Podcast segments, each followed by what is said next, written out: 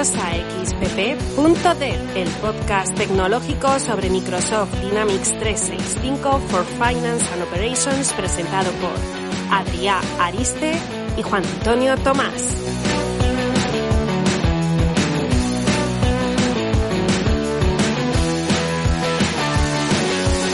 Hola, hola, hola, hola, hola. Hola, bienvenidos de nuevo a un nuevo episodio de xpp.dev. Bienvenidos a nuestro podcast. Hola, Adrián, ¿cómo estás? Hola, buenas. Bien, vamos bien. ¿Qué Vamos episodio bien. es este, por cierto? Pues estamos ya en el quinto, si no me equivoco, ¿verdad? Ah, vaya, sí. El quinto, bueno, que realmente es el sexto, que hicimos un episodio que le llamamos episodio cero, para introducir de qué va a ir esta vaina. Ah, no cuenta. Sí, y bueno, ese fue cinco. largo. Pero Sí, bueno. yo creo que fue de los más largos. Sí, bueno, pues sí, estamos en el episodio 5, después del episodio anterior, que ha sido el que más repercusión ha tenido de todos, quitando el primero, porque el primero yo creo que lo escuchó mi madre, se lo pasó a toda mi familia, y por eso tuvimos tantos oyentes. Pero desde entonces ha sido el episodio con más repercusión, es normal también. Estuvimos con José Antonio hablando de cosas súper interesantes. Hoy no traemos a nadie, así que si queréis podéis cortar aquí. Estamos solitos, pero no traemos a nadie, pero traemos bastantes cosas. Porque realmente llevamos dos episodios ya sin hablar prácticamente de novedades, de, de qué ha ido pasando. Tampoco es que hayan sacado muchas, No hay mucha cosa. pero hay algunas cosas que tienen bastante interés. Yo creo que va a ser interesante poder hablar de todo lo que ha pasado en estos dos meses que no hemos estado hablando de noticias, por así decirlo. Entonces, cuando quieras, Adri, podemos empezar. Sí, bueno, pues lo comentamos en el episodio 1 y en el 2, creo. Y ahora sí que sí, finalmente ya tenemos Visual Studio 2007 en las máquinas de desarrollo 2017. 2017. He dicho 2007. 2007, sí, no, Bueno. vamos para atrás. Tampoco sería raro. Pues si instaláis, eh, de- desplegáis una máquina en PU37 o superior, ya os vendrá el Visual Studio 2017. Hoy es el día que teníamos que poner el redoble y no en el episodio 1 creo que fue, ¿verdad? Y pusimos Sí. un redoble de que Ya íbamos a tener días. ese estudio. Al final por fin ha venido. Bien, bienvenido sea. La verdad que es un gusto poder trabajar con versiones un poco más, un poquito más actualizadas. Aunque también eh, 2017, pero creo que ya lo nombramos en algún momento, que también han dicho desde Microsoft que podemos utilizar el 2019 realmente si lo instalamos nosotros Sí. mismos. Que Sí, no está dando errores, no es... eh, no es como- como antes. Exacto, no lo tienen oficialmente soportado, que os animo a utilizarlo y ver si, si funciona también como dicen. Tampoco es que se gane nada, ¿no? Usando 2019. Es más por el No. gusto de decir, Sí. venga, estoy usando 2019. Oh. La verdad que no lo sé, no sé si en rendimiento habrá mejorado o algo. Al final es lo de siempre, estamos de- más pendientes de las DevTools de X que del propio Visual Studio en sí. Entonces, mientras no mejore el rendimiento de estas herramientas, vamos a seguir con un rendimiento un poquito más bajo que, que el uso real de Visual Studio o el uso general de Visual Studio. Pero bueno, que está guay poder, lo que tú dices, poder trabajar con estas versiones un poco más actualizadas. Tenemos por aquí una noticia que nos ha parecido curioso. A mí incluso me parece más curioso que no se estuviese haciendo hasta ahora. Y es que el equipo de soporte de, de Financial Operations va a empezar o ha empezado a utilizar Customer Engagement como herramienta de soporte interna para los ¿Qué tickets. usarían antes? No sé. ¿ServiceNow o...? Jira, no creo, ¿no? Ni idea. No sé, no tengo ni idea de lo que podrían estar utilizando, pero bueno, es simplemente como curiosidad, la verdad que tampoco no es muy relevante para, No, pues está bien para que use su propio producto Microsoft. Sí, eso quiere decir que, que- que funciona, ¿no? Cuando ellos lo utilizan en, en su operativa. Entonces, pues genial. Eh, aparte de todo esto, otra de las novedades, aunque bueno, ya tiene unos cuantos días de, de antigüedad, es que por fin también podemos utilizar las, los despliegues automáticos, el CICD, para entornos el service. Sabéis que alguna vez hemos hablado y si nos habéis seguido en algunas charlas sobre todo de, de integración continua y entrega continua con, con Finance and Operations. Y hasta ahora, eh, cuando tú montabas una release, solo podías hacer el despliegue, el último paso, que es aplicar el deployable package en, en el ECS, si tenías un entorno del, digamos, los antiguos, ¿no? Los regulares, los que no eran self-service. Ahora ya es oficial desde la última versión eh, 10.015 aunque nosotros lo hemos visto antes de, de que lo pusiesen en esta versión. Por lo tanto, pues también una buena noticia que podamos utilizar esta herramienta la que al final nos da la automatización de estos procesos diarios o semanales o cuando sea, que es un poco coñazo tener que hacerlo tú a mano, la verdad. Es un, trabajo que no, no tiene mucho sentido hacerlo a mano si se puede hacer automáticamente. Desde aquí seguimos pidiendo, Microsoft, por fin, ponlo en producción. Déjanos automatizar los despliegues a producción, no nos hagas esto. A ver si algún día llega. ¿Tú crees que llegará, Adri? Igual de forma muy limitada, pero no sé. A mí me gustaría. Sí. Por, por quitarme de encima tener que acordarme, sobre todo. Sí, sobre Porque mira, estamos grabando y me acabo de acordar que tengo que programar una subida a producción de un entorno. Bueno, apunta, apúntatelo que si no luego se nos olvida. Menos mal que es viernes, ¿no? Pero bueno. Sí. Bueno, el viernes ahora. El viernes ahora, sí. pues es cuando tengo que hacerlo. Sí, eso sí. Después tenemos otra novedad, bueno, novedad será algún día. Sí.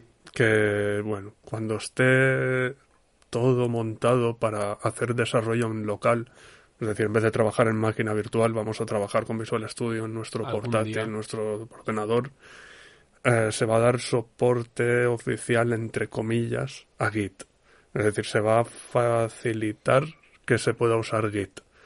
Ahora mismo, si habéis intentado usar Git para hacer el control de código, es un poco engorroso. Tienes que crear links simbólicos para, hacer los mapeos contra las carpetas de Git. Eh,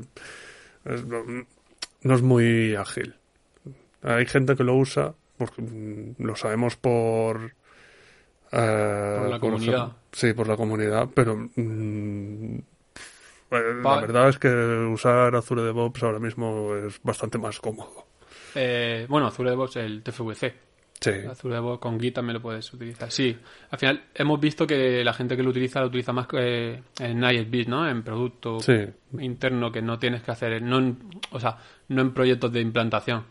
Que a lo mejor ahí se te complica un poco más cuando, cuando tienes que trabajar con él. Pero bueno, que lo primero de todo será ver cuándo nos dan el acceso para poder programar en local. Ya llevamos tiempo, ¿eh? Hablando de esto. Sí, yo creo que lo hemos nombrado en todos los episodios prácticamente. Desde que estuvimos en Atlanta, que lo vimos y se nos hizo la boca agua, ya no hemos vuelto a ver nada. Y bueno, esto de, de Git que os estamos contando ahora mismo tampoco es oficial la noticia. Es oficioso. Porque es de la, en el evento este de DynamicsCon, que Jory de Gruiter hizo una charla bastante chula que os recomiendo que la veáis y habló de, del tema de que para las dev en local se podrá utilizar Git de una forma más sencilla, pero no lo, vamos, creo que no lo hizo como un como un anuncio oficial de Microsoft, sino como algo personal, ya que es el que se encarga de estas cosas. Está bien, son más opciones. También tenemos otra novedad, esta sí que es oficial, pero es una preview privada de momento, y es que al fin tenemos Application Insights integrado en Finance and Operations. No en Finance and Operations, sino con Finance and Operations. Eh, de momento es una preview privada para MVPs y proyectos que tengan un arquitecto de Fast Track. ¿Quién tiene un arquitecto de Fast Track? ¿Quién tiene? Sí, bueno. Yo, donde trabajaba antes de Azure, teníamos arquitecto de Fast Track. Sí, ¿no? Era un proyecto gordo. Sí. Bueno, ahora mismo también tenemos un cliente que también tiene arquitecto de Fast Track en un proyecto bastante grande y global. Pero pero no hemos podido disfrutarlo. Hay un mínimo, no, hay un mínimo de, de, usuarios y de importe de licencias, creo, para. Por cierto, por cierto, por cierto, para, para, para, para, para. Que has dicho que esto es una preview privada para MVP y arquitecto de. Enhorabuena, Adri. Gracias. Que me han dicho que te han dado un MVP. Sí, creo que no se había enterado nadie todavía. Y puede que a ti también te dieran algo, pues, una chapa o algo así. Un pin, me anda un pin. Un pin. Un pin que pone MVP, un MVP premio. Ah, ya está, hasta aquí. Sí, que ya hemos sido bastante pesados. Sí. Pues sí, eso, la Application Insights, al final, por lo que hemos visto, que es poco, porque solo hemos visto un tweet en el que nos lo anuncian, nos hemos apuntado para que nos dé, lo hizo Antonio, de hecho, hace ya varias semanas, para que nos den acceso a la preview privada y de momento no, no sé si lo están dando ya o no, pero nosotros no tenemos noticia de esto. Pero por lo que hemos visto en el tweet eh, va a ser para poder tener métricas y gráficas de eh, a nivel técnico, ¿no? De los entornos. Sí, rendimiento. No va a ser en Ah. ningún caso de un tema de negocio. No. Yo hace tiempo probé a... hice una mini integración Sí. basándome además en un post de Lanes Benka, que es el que lo anunció. Y bueno, pues está bien porque tienes una traza de qué usuario le ha dado a qué botón, las horas, la, la pila de llamada. Eh, no sé si lo que han montado es algo así, pero bueno, tienes detalles. Supongo que tendremos más detalles ya de carga de los SAOs, de tiempo de ejecución de queries, Sea lo cosas que así, sea, más interesante. seguro que, que mejora bastante las métricas que tenemos a día de hoy en el ECS. Sí, y Creo la yo. velocidad de poder consultarlas. Sí, porque lo peor de, de estas gráficas del ECS al final es eso, que te tiras tres horas para poder hacer una gráfica y cuando te salta dices, ay no, que tengo que cambiar el filtro y otra vez a recargar toda la gráfica es bastante lento, bastante pesado, pero bueno, es lo que tenemos a día de hoy. La mierda. No digas eso, hombre. No, no, yo no he dicho nada. Vale, y bueno, pues continuamos ahora con una serie de noticias y anuncios que ha ido haciendo Microsoft últimamente, en los últimos dos meses hasta hace bien poquito, que tiene que ver todo con los accesos por RDP a los entornos. Eh, tanto a los entornos de Sandbox de UAT, los Tier 2 hasta Tier 5, como a los de Tier 1. ¿Qué está pasando aquí? Bueno, pues lo primero de todo. Eh, Hay gente que está muy contenta. Sí, está causando un poco de revuelo, pero vamos. Al final siempre hay alternativas y siempre se puede seguir trabajando prácticamente igual que estamos trabajando hasta ahora, simplemente cambiando un poquito el chip, pero bueno. Eh, como decía, lo primero de todo, en cuanto a entornos de tier 2 a tier 5, que son los que conocemos normalmente como los entornos de UAT, se va a quitar el acceso a RDP. Si habéis trabajado ya con, con los entornos self-service, pues estaréis ya un poco acostumbrados porque ahí no hay, directamente no hay máquinas virtuales a las que conectarte por RDP. Si no, que sepáis que lo están haciendo como en dos fases. Realmente no recuerdo la fecha en la que esto empezó, pero básicamente había una primera fase que lo que van a hacer es quitarnos el acceso como administrador. Eso te va a hacer que ya te vayas acostumbrando a no tener todo el poder para poder entrar a la máquina y hacer lo que quieras. Y en una segunda fase ya quitarán el acceso total a los escritorios remotos, ¿vale? ¿Qué impacto tiene esto? Bueno, pues primero, eh, obviamente no puedes entrar a las máquinas, a ninguna máquina, pero en las tareas que podemos hacer más o menos de, normal con este tipo de entornos, realmente no hay un gran impacto, ¿no? Porque, por poner un ejemplo, eh, en cuanto a RSAT y en cuanto a PerfSDK no hay impacto. De hecho, eh, con RSAT acaban de, de actualizarlo en la documentación de Docs Microsoft, que hay dos nuevas opciones para poder...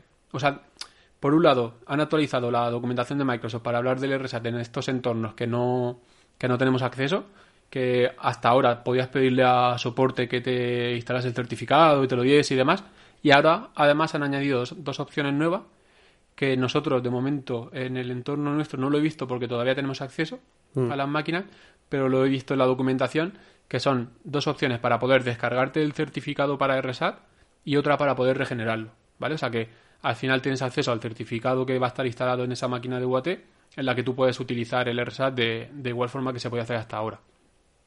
Por lo tanto, en este aspecto no, no hay ningún no hay ningún cambio.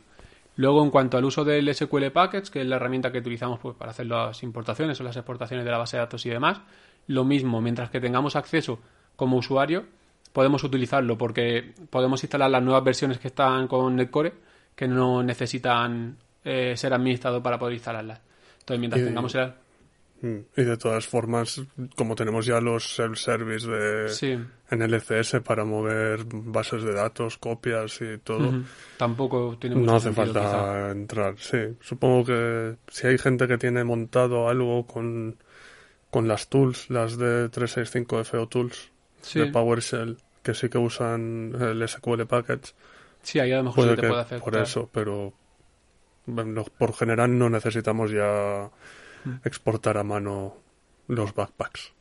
Gracias a Dios. Porque era una, una turra bastante buena. Por, por otro lado, siguiendo con el mismo tema, tenemos acceso eh, con el SQL Server Management Studio exactamente igual que teníamos acceso antes a la base de datos, incluso tenemos acceso de, con, permisos de, escritura.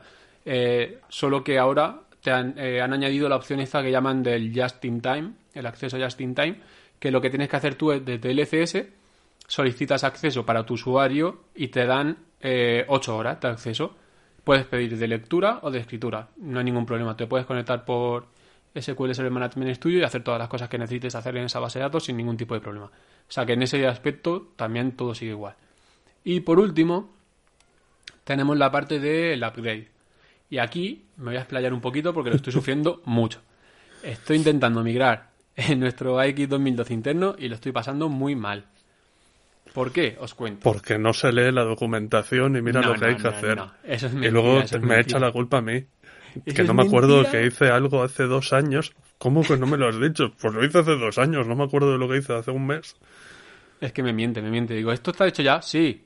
Y luego entro y no, no está hecho. Bueno, eh, básicamente, el, proceso este de hacer el data upgrade de una X 2012 a 365 eh, tiene una parte que es la migración propia de la base de datos y la puedes hacer desde un entorno de desarrollo. Eso funciona relativamente bien, te da algunos errores, pero bueno, puedes repetir, puedes debugar, puedes hacer lo que quieras hasta que consigues. Una vez que consigues eso, lo que tenemos es una base de datos en SQL Server migrada a el formato de 365. ¿Qué tendríamos que hacer? Pues nada, simplemente exportar la base de datos como un backpack, la podríamos subir a LCS e importarla dentro de nuestra máquina de, de UAT. Ahora bien, primer punto que me ha dado mucho por culo y que no está en los docs. Si estás trabajando con máquinas, que es el 99,9% de los casos, que la base de datos está gestionada con lo que llaman los Spartan, con el Elastic Pool, eh, la importación del backpack no funciona. No funciona y te da errores de, permisos de login, ¿vale? Te da fallos del login. Claro, eh, te vuelves loco porque no está en la documentación en ningún sitio, pero bueno, al final hablando con Lanes Benka o Suenca, no sé cómo se dice, eh, me comentó eso, que, que, que, no podemos importarlo en este tipo de entorno porque te da fallos de credenciales. Entonces, ¿cómo puedes hacerlo? Bueno, pues acaban de sacar hace bien poquito, hace semanas prácticamente, un nuevo procedimiento que pondremos la documentación, el enlace de, en el post de este episodio, en el que puedes hacer los la migración de la base de datos en un entorno de UAT, incluso sin tener acceso al entorno, si no recuerdo Joder, qué bien. Sí, genial. Todo eso estaría muy bien. ¿Qué pasa ahora? Pues que resulta que tampoco está en la documentación que si, si tu base de datos inicial tiene el collation, que no es el SQL barra baja latin barra baja no sé qué, que es el que utiliza de forma estándar 365 en todas sus instalaciones, estás jodido. Y estás jodido porque este procedimiento no soporta el cambio de collation, ¿vale? Cuando estuve haciendo eh, la migración en un entorno de desarrollo, al final tú puedes exportarte el backpack eh, te lo descomprimes como si fuese un zip y puedes modificar una serie de ficheros que hace que te, que te cambie ese collection y cuando lo importas se haga con el, con el que tiene que ser. Eso no está soportado por el procedimiento nuevo, con lo cual no se puede hacer. ¿Y cuál es el truque para hacerlo? Ninguno. De momento no se puede hacer. Esperar que lo arreglen o. Sí, me, nos comentó Microsoft que eso, que, que tienen que modificar unos scripts para que te lo soporte. De momento no está soportado. Ah, y esa es otra, aunque me salgo un poco del tema, pero si tienes entornos de, eh, de Service Fabric, estás jodido. No puedes migrar directamente. No, no lo soporta. Ni por un lado, ni por el otro. El Service Fabric, eso sí que está en la documentación. Eso sí que tengo que decirlo. Si tienes entorno de Service Fabric, no lo soporta. Ahora, eh, igual puedes llorarle un poco a soporte, como hice yo, porque nuestro entorno de UAT nos lo migraron a Service Fabric y hemos llorado un poco con ellos diciéndole la situación en la que estamos, que necesitamos migrar la base de datos y no, no, lo han revertido y hemos vuelto a tener un entorno normal, con lo cual cuando se pueda cambiar este collision, pues tiraremos para adelante. Y eso es todo en cuanto al acceso a, a Tier 1 y Tier 5. A Tier 2 y 5. Eso, perdón, Tier 2 y 5. Porque a Tier 1 viene ahora. Eso es. Y, aquí viene la gente que está contenta. bueno, pues supongo que si tenéis algún proyecto de LCS, ya habéis recibido 50.000 mails sobre esto. Y hará un par de semanas llegaron los primeros. Y lo que decían era que se retiraba el acceso por RDP y posteriormente se eliminaban las máquinas de la suscripción de Microsoft Tier 1, la que se suele usar para build. Sí, boom. Y además las fechas que dieron en ese correo eran unas. Pero hace un par de días han mandado otro correo con un poquito más de detalles y han cambiado las fechas. Aunque bueno, por lo que parece ser, las fechas del segundo correo eran las que originalmente habían planeado. Así que mandaron un primer correo que lo único que hizo fue que la gente se cabreara y dijera joder, joder. Además lo dijeron mucho, ¿eh? joder, joder, joder. Sí. Eh, ¿Qué pasa? Bueno, a ver, si estáis usando la máquina esta o tenéis varios add-ons y la usáis para desarrollo, pues tenéis dos opciones, o montar esas máquinas en entornos hospedados en la nube, los cloud hosted, o montar máquinas locales. Yo no montaría una máquina local ni borracho, porque para actualizarlas, pues la verdad es que es una... A ver, ahí depende un poco de, pues si tienen... tamaño del proyecto, de muchas si cosas. tienen hierro ya, pues les sale más barato Claro. montar una máquina local que no, pero si no. A nosotros esto mismo que dice Adri nos afecta muy poquito porque desde un principio eh, hemos utilizado la máquina de, de desarrollo que te viene en la suscripción como máquina de build y siempre montamos máquinas de desarrollo en la suscripción de Azure. Son Cloud Mm. Hosted Environment. Si- Entonces si, ahí os dejan los clientes, eso es lo mejor. Eso es, nos afecta poquito. Ahora bien, continúa Adri porque ¿qué pasa con la máquina de build? Si estáis usando esa máquina para hacer las builds, pues bueno, también tenéis distintas opciones. Podéis configurar las builds de Azure, las que son sin máquina virtual. Podéis desplegar una máquina virtual de tipo build en la suscripción de Azure de vuestro cliente o en la vuestra, si es un proyecto de un vertical. O una cosa que estamos probando ahora, se puede montar una Un máquina momento, de build. antes de que digas esto, eh, ¿has dicho las fechas de...? Ay, no. Es Claro. que me has distraído, Juanan. Sí, las fechas actualizadas son las siguientes. es el 1 de noviembre no se podrán comprar add-ons, provisionar ni desplegar entornos nuevos Tier 1. El 1 de diciembre nos van a quitar el acceso por RDP. Y el 30 de enero, a partir del 30 de enero, van a empezar a mandar notificaciones para el borrado de esas máquinas hay un poquito más de tiempo, hay dos meses más de tiempo y seguramente si hubieran mandado estas fechas en el primer mail, habría gente que no habría perdido algún día de su vida en, en mover cosas. Bueno, aún así, eh, el hecho de que el 1 de diciembre ya no te dejen tener acceso a estas máquinas, hay gente que le, le sigue afectando bastante. ¿eh? Hemos hablado, con- por ejemplo, con René, que nos dijo que en uno de los proyectos tiene 14 máquinas de desarrollo Sí. porque al final tienen precios y tal y cual. Joder, el cambio de todas esas máquinas al final... Bueno, el cambio de todas esas máquinas es mover... No es mover nada realmente. Si lo tienes todo ya bien montado es eliminar y crear, pero sí gestionar todo eso con el cliente, hacerle saber que lo que Mm. está pagando ahora no lo va a pagar porque tiene que montar algo nuevo, pues puede ser bastante traumático. Pero Sí, bueno, De todas formas, hay un formulario en el, en el correo que mandan donde se pueden solicitar créditos de Azure. cierto. ¿Cuántos? Ni idea. Eh, creo que es durante 12 meses pues, se va a dar una... No sé, yo supongo que el coste que tiene la máquina esa en la suscripción, que creo que rondaba los 400 euros al mes o algo así, pues te lo van a dar en crédito de Azure. Para cuando haya pasado los 12 meses, pues Ujú. a pagar. De todas Y- formas, hemos estado haciendo números y mm, el- si montas las máquinas y las usas 8 horas al día, 20 días al mes, dependiendo del tipo de máquina, te puede salir por unos 150, 160 euros al mes, que es más barato que la máquina esa. Bueno, sí, a menos que tengas acuerdos con, con Sí, Microsoft. ahí ya no entro que porque tampoco no sabremos, los conozco. claro, hablando del estándar. Bueno, y cuéntame entonces, vale, desaparecen todas las máquinas, las tier 1, las de desarrollo, la de build. Y ahora, donde te he cortado antes, las alternativas para, para la máquina de build. La alternativa es, bueno, pues montar unas builds de Azure, de esta sin máquina virtual, con los artifacts en Azure DevOps.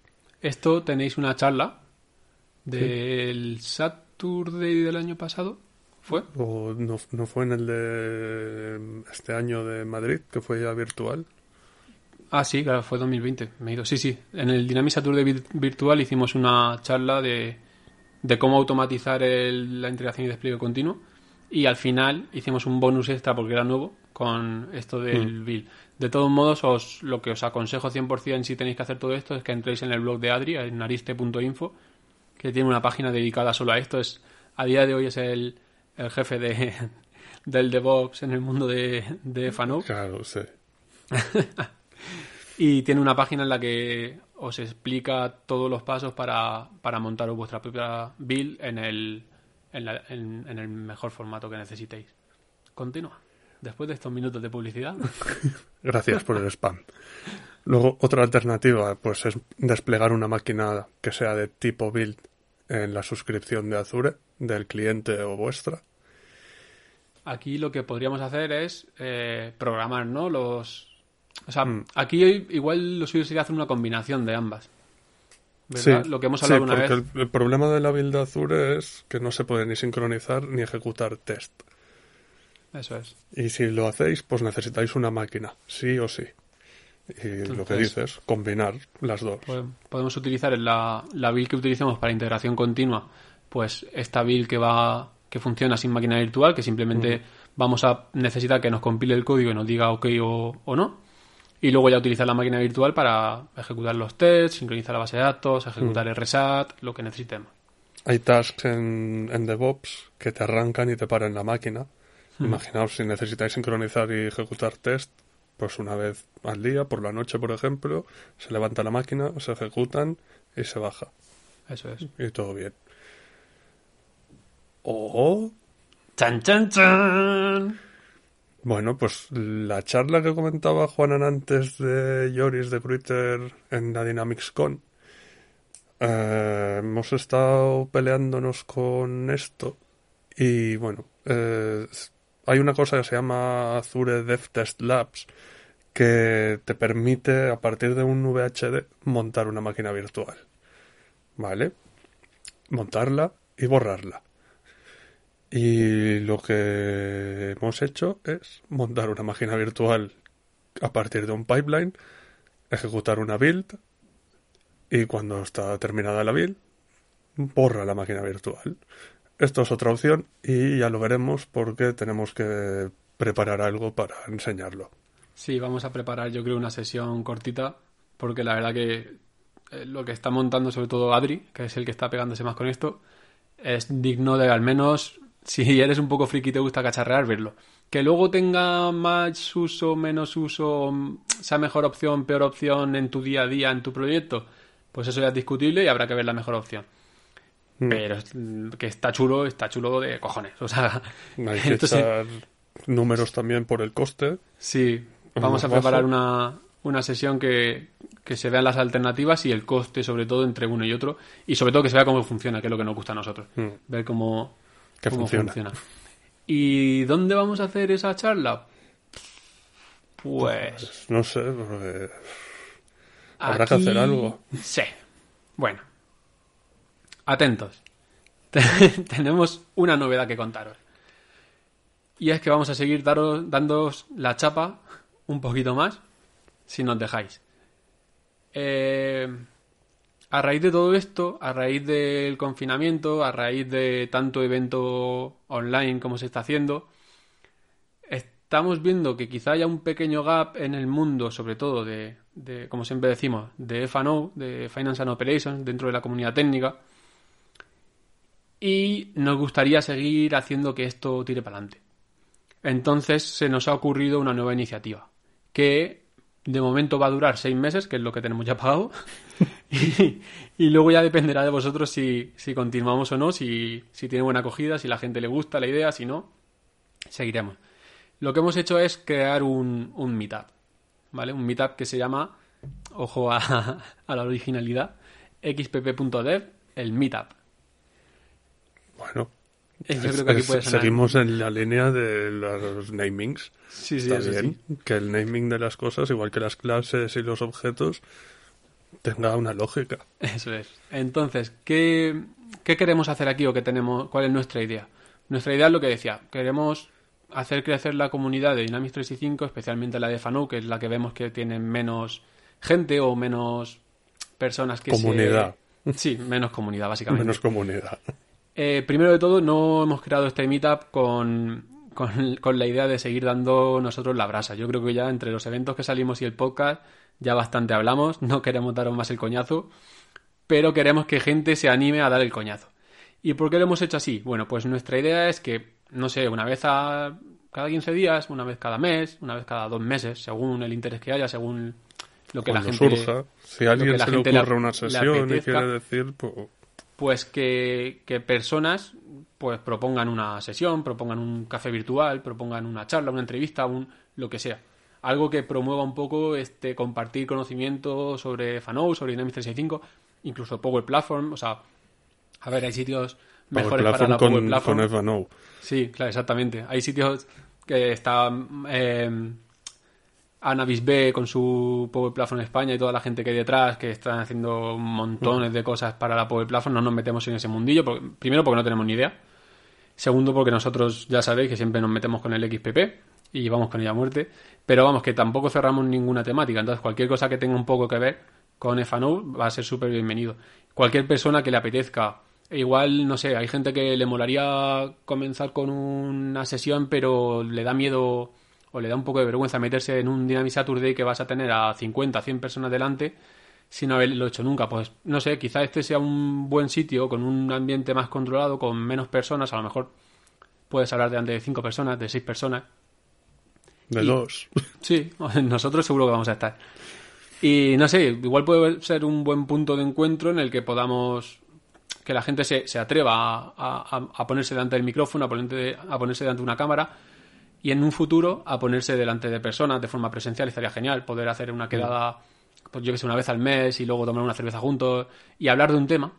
¿De qué tema? Del que sea, nos da igual. O sea, no, no queremos hacer con esto un super evento con unas temáticas súper complejas y unas charlas de la leche, sino queremos que sea eso, pues un punto de encuentro para gente que le guste el mundo de, de FANO o de Dynamics 365, gente que le apetezca o que tenga inquietud por dar su primera sesión, o incluso gente súper experta que le apetezca contar un tema concreto, nos da igual, de lo que sea.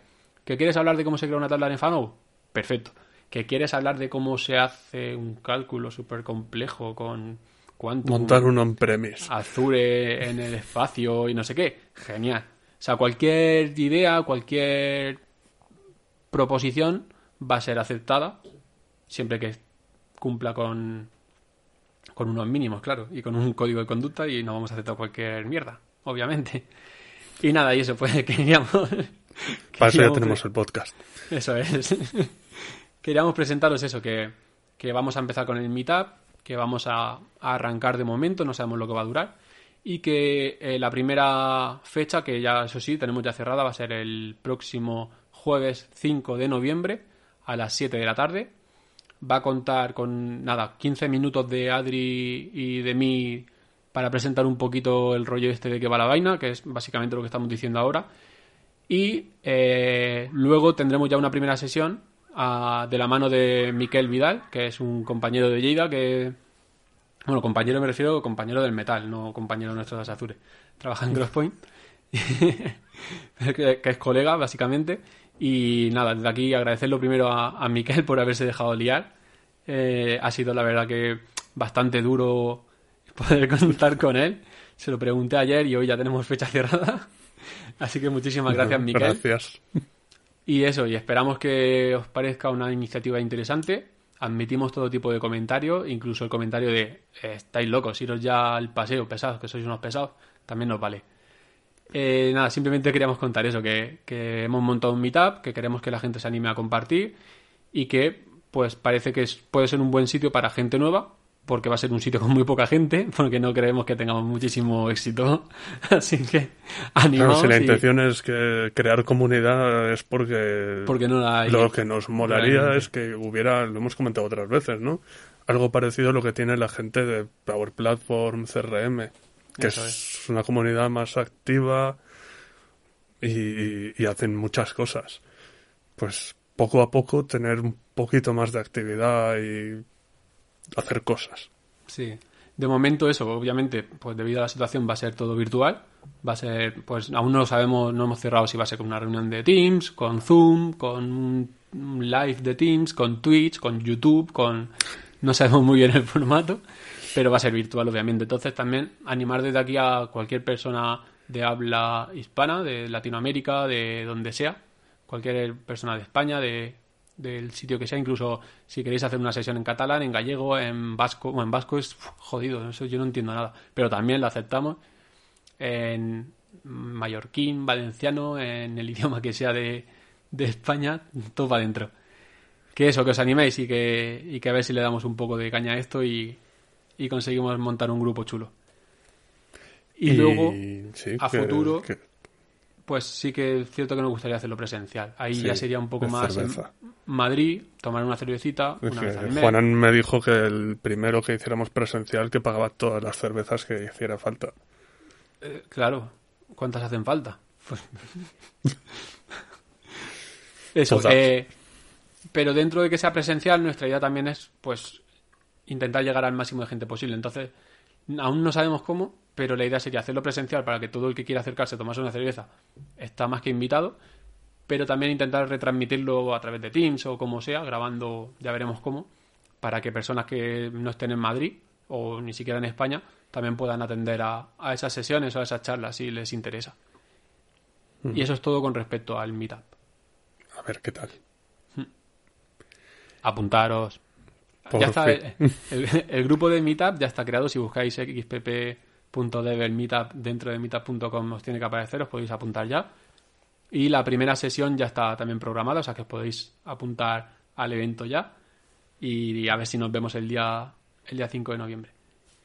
Y hablando de eventos, tenemos el día 10 de noviembre participamos en una mesa redonda en la maratón de negocios la maratón de aplicaciones de negocio de Microsoft en Tech Marathons. Eh, la mesa redonda es sobre el futuro de X migración a la Power Platform. Vamos a hablar de cómo lo vemos nosotros como desarrolladores. Ahí va a estar con Juan Pedro, con Cruz y con Blanca. Blanca. Y luego esa misma semana, el viernes 13, a las 6 de la tarde, tenemos una sesión, media horita, donde otra vez Power Platform explicaremos un poquito pues cosas que se pueden hacer ahora mismo en Power Platform y Dynamics 365 para hacer integraciones sencillas entre las dos plataformas.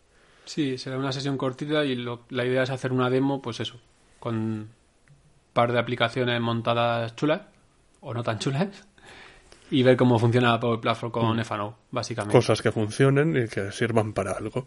Así que si no estáis apuntados, apuntaros y nos eh. vemos allí.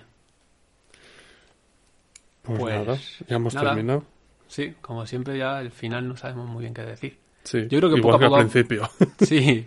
Un día tendríamos que, publicar lo que pasa antes de que Juanan empiece a saludar en el podcast. Es, muy ridículo porque nos quedamos como cinco minutos diciendo, vale, ¿cómo empezamos? ¿Cómo, cómo saludo? ¿Cómo, ¿Quién empieza? En fin, que somos unos pringados y nos lo pasamos muy bien. Así que nada, gente, muchísimas gracias como siempre por, por estar ahí, por escucharnos. Esperamos que os apuntéis al meetup y nos vemos pronto. Un abrazo a todos. Hasta luego.